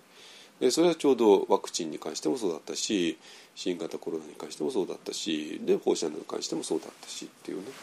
えー、っていうことですね。あのねででそうなんだけども非常に面白い、え、ことがあって、えー、このだから私らからすると例えばツイッターでも何でしろ宝の山なわけなんですよ。で宝と同時にそれを石ころもいっぱいあるわけ。で石ころと宝とどう見抜くかっていうのは、えーと、危機危機の時代がそれが一番やりやすい時でだからそれが2011年だったわけね。そして2020年と2021年だったわけね。えそしてまあ多分国際政治に関しては今今なわけですね。あのだからそういう時にあの、えー、きちんとしたことを見抜く。非常に大きなチャンスですね。で私2011年の時それを完全に生かしきって。えー、で本当にまあ本当にそれが10年経って、えー、全部正しかったって分かって。でその延長で2020年と21年迎えることができたから、えーと、一切迷うことはなかった。ね、なんだけどもこの宝の山を目の前にして、えー、こういう態度を取る人があいるんだなって本当に面白い。ごめんなさい名前出すわけいかないんですけどもあるあのツイートを発見して。えどういうことかっていうとね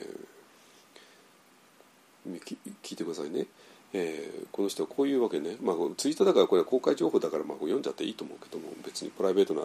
あのメールを読むわけじゃないんでね。まあ私はしんどい世界情勢を見聞きするためにツイッターしているわけじゃないので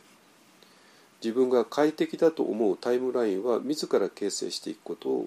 に努めるという考え方は一貫している。わかりますかねこれね。でそして今ねあのツイッターっていろんな機能があって、えー、こういう言葉が入っているツイートはもう私のところに出ないようにすることができる。あるいはミュートっていうことですね、えー、ことができるわけなんですよ、まあ、まあ特にほらあのなんか変なことを言いがかりつけてる人をブロックするとまたまた問題だけども、まあ、その人のツイーツイート読みたくないよねって時はミュートしておけばあの相手は一生懸命悪口書いてると思いながらこっちから見るとそれ全然見えない格好になっててね。でブロックされてもいないから相手にも気づかないってね。そういうことある。まあ、あんまりそれ私ミュートしなきゃいけないようなことはない。私はほぼツイッターで自分の意見書かないから。ていうか私の、えー、ツイツイッターする目的っていうのはまさにこの人の反対なんですよ。私だから世界情勢を見聞きするために私はツイッター使ってるんで。あのっていうかまあ一番そういう使い方をし始めたのは福島以降なんですけども、えー、それで今この人がミュートするキーワードって何を挙げてるかっていうとえーと、侵攻侵攻するって分かりますね。あのロシアがウクライナに侵攻したの侵攻ですね、えー、それからロシアウクライナ。ね。だから侵攻とロシアとウクライナっていう言葉が入っていったらそのツイートが自分のタイムラインに上がらないようにそういうふうな仕掛けてるわけですね。えー、そしてあとコロナっていうのもあって だから新型コロナに関する話題やツイートは一切自分のタイムラインに上がらないでそうすることによってウクライナでどんなに人が苦しんでいようが、えーまあ、それって不愉快じゃないですか。ってね。あんまりそんな聞きた知りたくないよそんなことはね。新型コロナで何死のうがねあの私はワクチン打たなくても大丈夫だからとかね。で福島あ福島なんか汚れたとこよねとかね。あの福島産の野菜なんか食べたくないよねってね。言って。だからこれ本当すごいんですよ。そういう侵攻ロシアウクライナコロナっていう言葉を含むツイートっていうか全ての情報を全部ミュートそれが自分のところに上がってこないようにする。それでまあ確かに快適なタイムラインになるでしょうね。このウクライナあの、えー、がねどうなってるかもう不安でしょうがない人が多い。で今あのウクライナの人たち一斉にあのツイッターやってますからね。ツイッターならフェイスブックとかやってるからもうガンガンあの言葉も。であの現地にいる日本人もいるしそれからあと英語で発信してくれるんでで私はウクライナ語とかロシア語読めないからあのでも英語だと読めるからあの、えーと、全世界の人に分かるように彼らは英語で発信してくれるから、えー、非常にあの分かりやすいですね。で、えー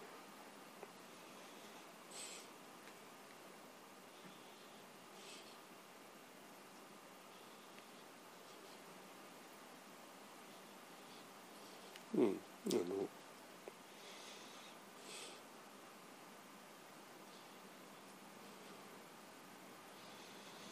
う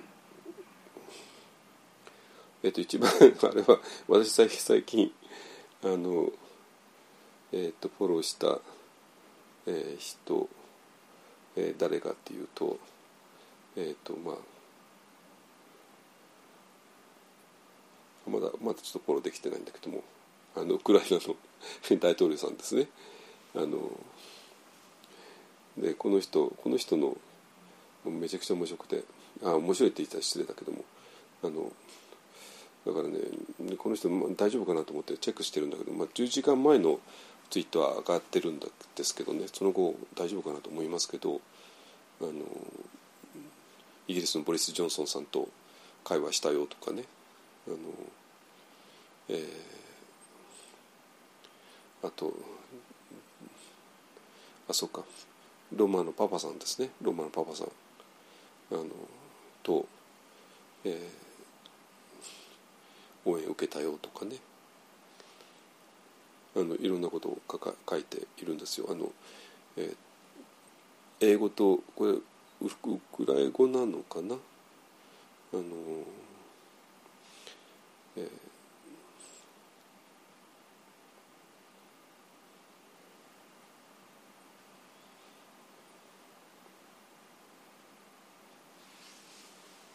うん、とか、まあ、そういうことを書いていて。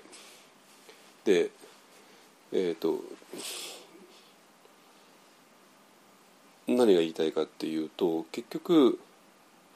まあ、この人は、まあ、そうやって目を背けるわけですね。そういうものからウクライナからも新型コロナからも。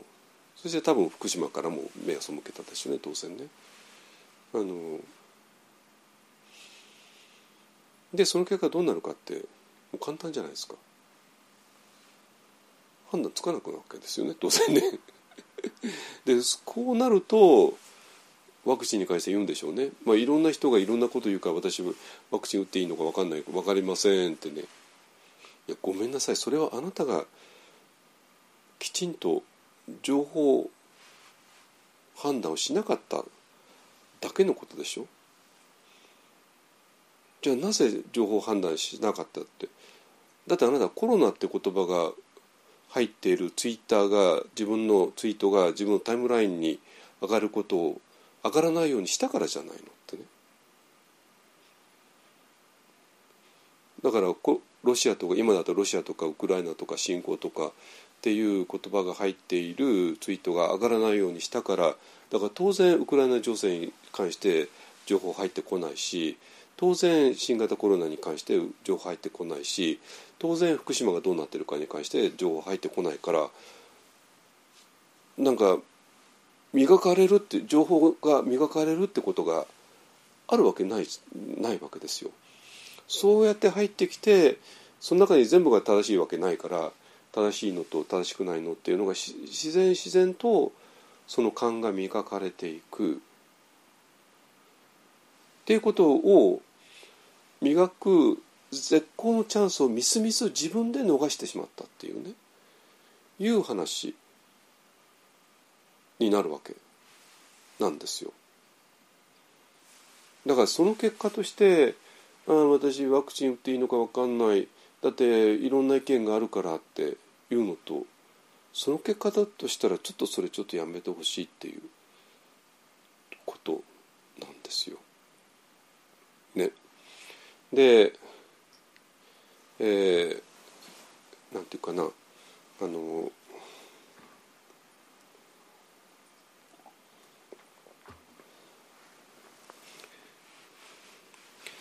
あのね、え、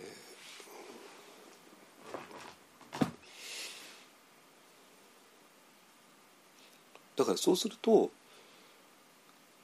なので私らはこの世界を生きていく時にいろんな決断をしなきゃいけない。決断をするには、えー、今どういう状況なのかが分かっていなきゃいけない。で新型コロナだったらどうやったら感染を防げるのか、えー、でワクチンっていうのは本当に安全なのか安全じゃないのか。打つべきなのか打たない方がいいのか、えー、っていう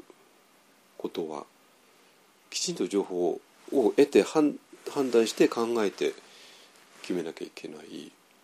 そしてもし私らが2011年に福島にいたとしたら、えー、ここは避難しなきゃいけないのかしても大あのしそのままここにいても大丈夫なのかっていうギリギリの判断をしなきゃいけないでその時に絶対に感情によって不安によって恐怖によって心配によって判断してはいけないもう100%あの正しい科学的なあの指標によって標準によって判断しなきゃいけない。っていうことなのね。そしてまあ、今回ウクライナだったらもうさささっきからね情報戦で言ってますけども、えーと、誰が嘘をついてるのか。どの情報が嘘情報なのか。どの情報がフェイクなのかデマなのか歪んだ情報なのか。どれが事実なのかあたりをきちんと見抜かなきゃいけない。いや面倒くさい面倒くさいったってしょうがないでしょあなた生きていくためにはね。生きるってそういうことでしょっていうねいうことなんですよ。なのでえっ、ー、とあのえ、ー、と一方でも片方で徹底的になんていうかな大仏を追求して、えー、今だったら大仏っていうか、まあ、今資料っていうね言葉を非常に伝統的な言葉を使い始めていますけれども、えー、午前3時だとか、まあ、いろんな言葉を使ってで一番あの突っ込んだことを今やっているっていうことは、えー、そうなんだけどもそれだけで生きていけないわけね私らはね。やっぱりこの第四図の世界を生き生き抜かなきゃいけない。でその時に、えーと、この第四の世界が一体どうなっちゃっているのかを、えー、知るそのための情報でそのその情報をどうやって吟味するのか正しいのか正しくないのか嘘情報なのかデマなのか誰かが不安に駆られていっただけなのか誰かが妄想に駆られていっただけなのか誰かが、えーと、悪賢い計画のために流した嘘なのかっていうあたりを全部見抜いていかないとつまずく。ね、でそれがなんていうかな。私できなくて、えー、2011年になるまではですね。で2011年になって初めてそれができるようになでどこを基準にすればいいか分かったから。でその後はなんていうかな。えっとこういうのはねだからだってえーと、放射能と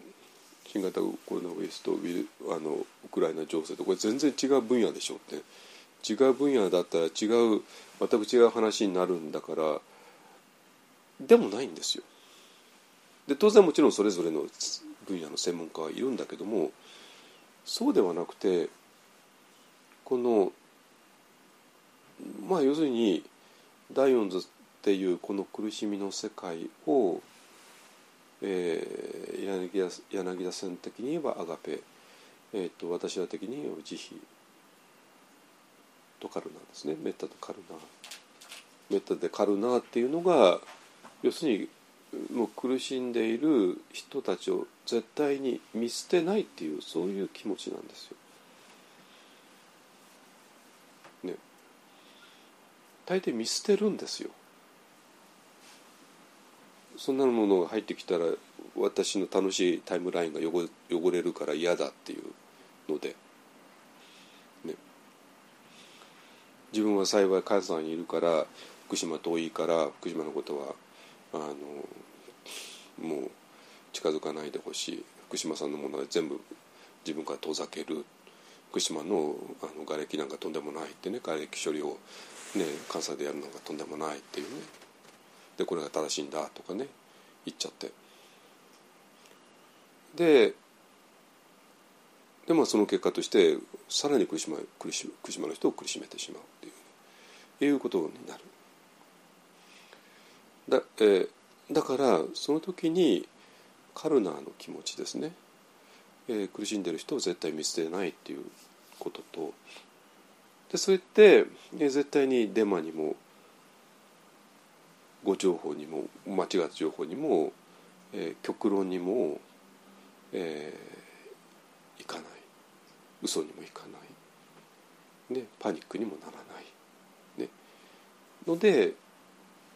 今の状況を正確に、えー、知る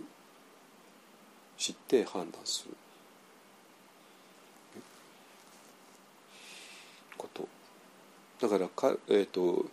まあまあ本当 これは仏教だけど慈悲と知恵って言えばまあそうですよね。見捨てないカルナと、えー、状況をよくわきまえる慈悲と,、えー、と知恵と、えー、この2つですね。が、えー、兼ね備えている、えー、人たちだったらばあの放射能に関しても新型ウイルスコロナウイルスに関してもワクチンに関してもウクライナ情勢に関しても、まあ、大体みんなあの正しく判断できてますね。でこの人たちはもう新型コロナウイルスの専門家だけどウクライナ情勢は専門家じゃないよねって言ってもこの人たちは誰が正しいウクライナ情勢の専門家かを見抜くんですよ。これは私もとてもよくわかる。自分の分野じゃなくても自分が知らない分野でもこの知らない分野で誰があの信頼できる専門家なのか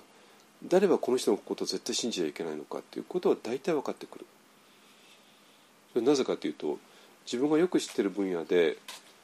信頼できる人と信頼できない人がいてでそのその分野は自分がよく分かってるから、えっと、それは自分で判断できる。でそうすると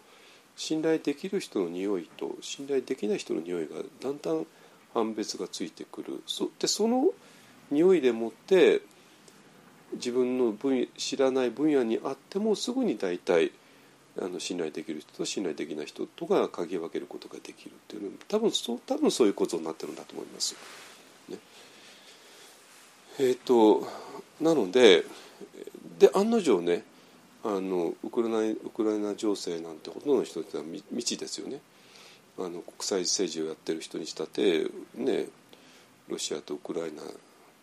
まあそれはもうガチのね、えー、ぶつかるところだからまあ揉めちゃうのは当たり前ですけどもでもその分野でもあのまだなんか、えーと、新型コロナウイルスで福島で養ったこの判断力によって、えーと、未知の分野でだんだん勘が利く。で勘が利いたらその未知の分野で、えー、誰が正しい専門家で誰が信じちゃいけない人なのかということの区別がつく。でそしたら信頼できる専門家からもうホットな、ねえーと、ウクライナ女性のあの情報を得てでそれで物事を判断していく。どういうふうにウクライナを支援できるのか、ね、そしてロシアの中でも戦争反対を言ってる人たちとどうやってねつながっていけるのか、ねあのえー、そういう話になってきます。えーと、だから今日が言いたいのは、えーと、地球の歩き方ムーヘンじゃないんだけども、えーと、第4図の歩き方ですね。えー、と今日はねちょっと特別編として、えー、とあんまり今日はあのちょっとちらっと話したけどもあの第五図として、えーと、資料とかね青空とか、まあ、そんなことばっかり、まあ、ほとんど毎週そんなことばっかりだけども。あのそれそれをもとに我々は第四図を生きていかなきゃいけなくて、えー、その第四図には第四図の歩き方があって、えー、それにはまず情報が必要で正しい情報が必要ででその正しい情報をどうやって手に入れるのかどうやって判別していくのかっていうことね。それが私が福島以来ずっと養ってきた、えー、テーマにしてきたことで、まあ、それがうまいこと今機能してるなっていう感じでそれでもう2年間ねあの、えー、と一般参加から感染者が脱殺に済んだしでも今皆さんどんどん3回目打ってるし、ね、なんとか1本は、えー、ここ抜けられそうですね。はいえーウクライナ情勢もねなんとか、えー、したいと思いますけどもあの、えーとね、今日の記事のところに王様のねあのちょっとシュールなあの、えーと、写真載せておきますので、ね、あれがまあ私も全く同じですね。あの王様がインスタグラムに載せたのがあって「えー、ストップ・ダ・ウォー」っていうね。はい。っていうことです。ね。はいじゃあ今日はここまでにします。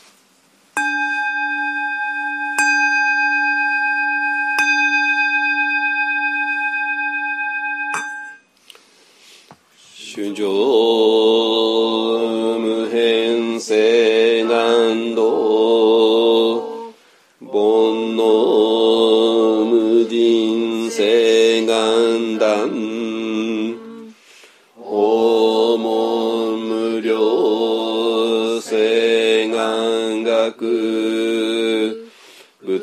の無常誓願上春上無変誓願道煩悩無人誓願断訪問無料誓願学仏の無常誓願上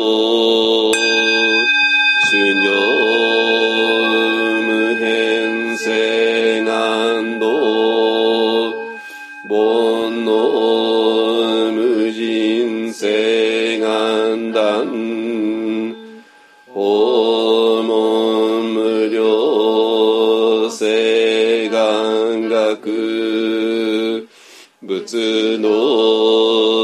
無常性